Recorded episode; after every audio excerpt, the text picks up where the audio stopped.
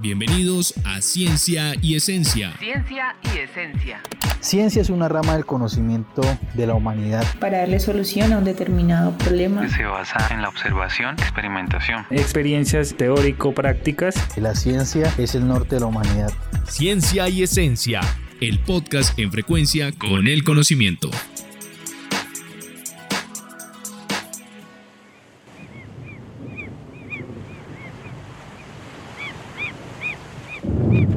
Desde las montañas andinas del macizo colombiano y Botagaucana les damos la bienvenida a Ciencia y Esencia. Hoy compartiendo un espacio más y donde seguimos investigando de los saberes ancestrales del pueblo yanacona. Es así que en este nuevo episodio les traemos muchas sorpresas innovadoras que se vienen desarrollando con el fortalecimiento de la lengua materna del Runa Shimi.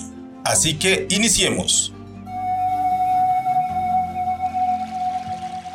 Un pueblo conserva su memoria al mantener viva su cultura y su idioma. El idioma es el legado que se vivencia desde el relacionamiento de los runakuna y la naturaleza, es decir, que nuestro runashimi es un lenguaje que se comprende y expande desde la esencia espiritual y el sentir que trasciende en el tiempo y el espacio por el mundo.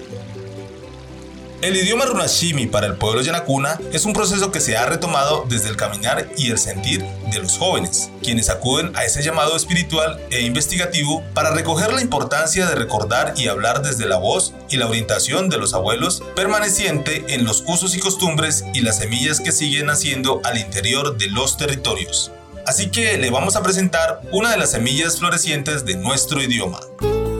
Ñukanchik alpamamata kamanakanchik. Debemos cuidar a nuestra madre tierra. Ñukanchik sachakunata ama rupachishun. No quememos nuestros bosques. Ñukanchik wiwakunata ama wañuchishun. No matemos nuestros animales. Ñukanchik alpamamata wañuchikpika ñukanchik wañushun. Atentar contra la madre naturaleza es atentar contra nuestra propia vida. La agonía del árbol en el río se siente, la tierra y el clima. En el principio del tiempo, Yana era la noche, la oscuridad del tiempo y ella cubría el universo. No existía nada sobre la tierra. El dios Guaira, viento, no cesaba de bullir y sostener la tierra con el fuerte soplido que surgía de su boca. El dios Inti, el sol, conciliaba el sueño al caer el día. Guaira, inquieto por Yana, la noche y por la quietud del tiempo, decidió soplar fuertemente sobre los cabellos de Inti, haciendo que se levantara y fijara su cuerpo sobre la tierra con el que ella se iluminó y comenzó a calentarse. Con este calor surgieron desde el fondo de la tierra los tapucus, que son hembra y macho, seres hechos de vapor que echaron a andar sin lugar fijo a dónde llegar. Así se alimentaban del vapor de agua que emergía de lo subterráneo. Un día, Tapuku hembra no quiso vagar más y se sentó a pensar en su propio ser. Quería encontrar otros seres con quien compartir y mientras pensaba y pensaba, el pensamiento se fue calentando con el aliento de Inti. Y fue así como se encontró rodeado por el Cuichi, arcoíris, quien le invitó a recorrer los colores de su propio cuerpo. Así fue como, ayudado por Guaira, el viento, el Tapuku hembra subió a los colores del Cuichi y de ahí se dio cuenta que algunos Tapukuna, hembras y machos, estaban surcados por muchos Cuiche y el dios Inti vigilaba sin descanso. Del amor entre Tapukuna y Cuchicuna y del aliento del dios Inti surgieron los primeros hombres que se alimentaban de vapor y a quienes gustaban la noche. Inti los denominó Yanakuna, porque quiere decir gente que sirve mutuamente en el tiempo de la oscuridad. Otros Tapukuna se negaron a ser hombre y el dios Inti los convirtió en pájaros. De ahí vino el Quinti, el Tucán, el Gorrión de Monte. El dios Inti enseñó entonces al hombre Yanacuna a trabajar la tierra. De uno de sus dientes le entregó el maíz, de sus lágrimas le entregó la quinoa. Cuichi compartió con los Yanacuna el cuidado de los Waiku y Yaku, que son los ríos y lagunas. Y Guaira entregó las semillas de flauta y de su cuerpo enseñó los sonidos. A la mujer Yaracuna, el dios Inti le enseñó a tejer con los hilos de Cuichi y a sembrar la tierra. De esta manera y por todos los tiempos sabemos que los Yanacuna somos hombres de oscuridad, del agua y el arco iris solar.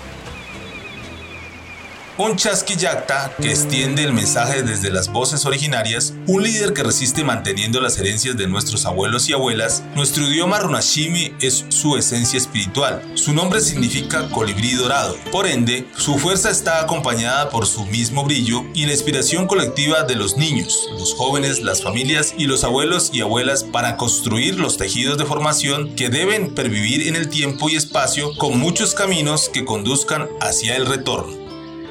La conexión con el idioma runashimi llega desde el poder pervivir con un verdadero runa, cultivar la chagra, conocer y recorrer el territorio desde la dimensión espiritual, natural y social, y los invito a conocer la semilla de formación de mi pueblo.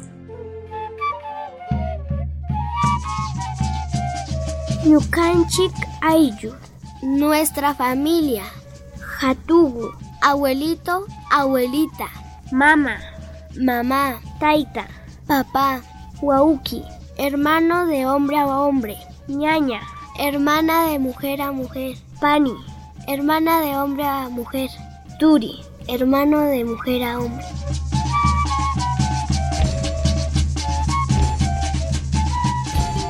El idioma runashimi es una apuesta política que se asume desde un caminar educativo, la cual consiste en generar espacios que promueven la sensibilización y la concientización de manera individual y colectiva para las comunidades pertenecientes a la nación yanacuna. Las herramientas que han permitido desarrollar los espacios han sido los recorridos territoriales, mingas educativas, talleres culturales, el uso de las tecnologías y la información. Para los procesos de formación se hace la implementación de diferentes estrategias que innovan y fortalecen el camino de nuestro idioma runashimi. El uso de las TIC es una de ellas, la cual ha permitido expandir la comunicación del pueblo a nivel local, regional y nacional, utilizando las diferentes plataformas digitales que permiten la conectividad y facilidad para el desarrollo de los procesos de formación pedagógico con propuestas visionarias que enamoran e incluyen las nuevas generaciones desde un proceso propio manejado con cursos virtuales.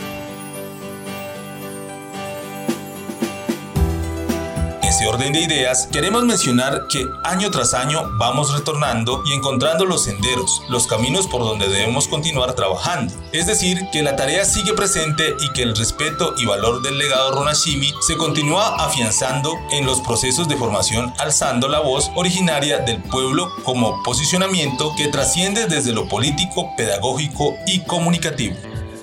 Luego de haber escuchado la orientación de sabiduría ancestral de los mayores, hemos llegado al final de nuestro episodio. Muy pronto nos estaremos encontrando nuevamente. No se olviden de seguirnos en nuestros medios de comunicación como arroba CDT Creative y en Spotify como Ciencia y Esencia. Mi nombre es Darío Anacona, donde seguimos conectándonos con la ciencia de los saberes ancestrales. Hasta pronto.